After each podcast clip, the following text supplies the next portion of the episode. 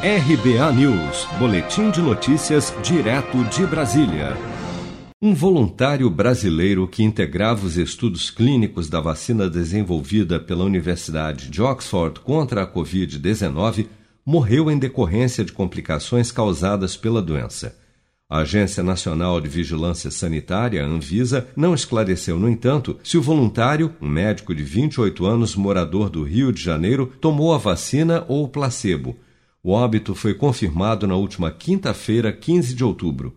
Em nota, a Anvisa informou que tomou conhecimento da morte do voluntário nesta segunda-feira, dia 19, e que o caso está sob investigação do Comitê Internacional de Avaliação de Segurança do Imunizante.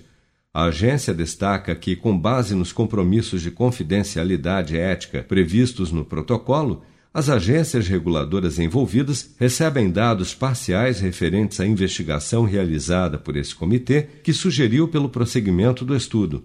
Assim, o processo permanece em avaliação.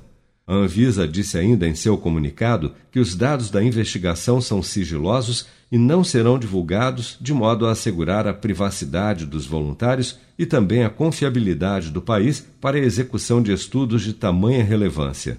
O pesquisador da Fiocruz, Rivaldo Venâncio, explica que os estudos de fase 3 de todas as vacinas em teste no Brasil são preliminares e levarão apenas a um registro provisório para que se possa aprovar uma vacinação emergencial em razão da pandemia.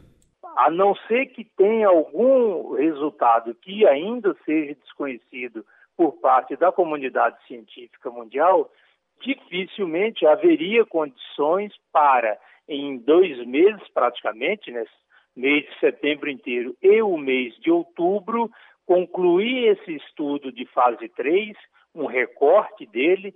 Só um parênteses: normalmente esses estudos de fase 3 têm a duração de pelo menos um ano. O que vai ser feito agora com a Janssen, com a vacina da, da AstraZeneca, da Oxford, da Moderna, da Pfizer, seria uma avaliação preliminar dos resultados eh, observados num período de dois, três meses, alguns um pouquinho mais de quatro meses, como a chinesa Sinovac Butantan, mas mesmo assim não é um estudo completo. Ao todo, 5 mil voluntários brasileiros estão participando dos testes da vacina de Oxford no país. Muitos já haviam recebido a segunda e última dose do imunizante antes do anúncio de uma nova suspensão temporária dos testes nos quatro países envolvidos no estudo devido a outros problemas relacionados à segurança do imunizante. Você sabia que outubro é o mês da poupança?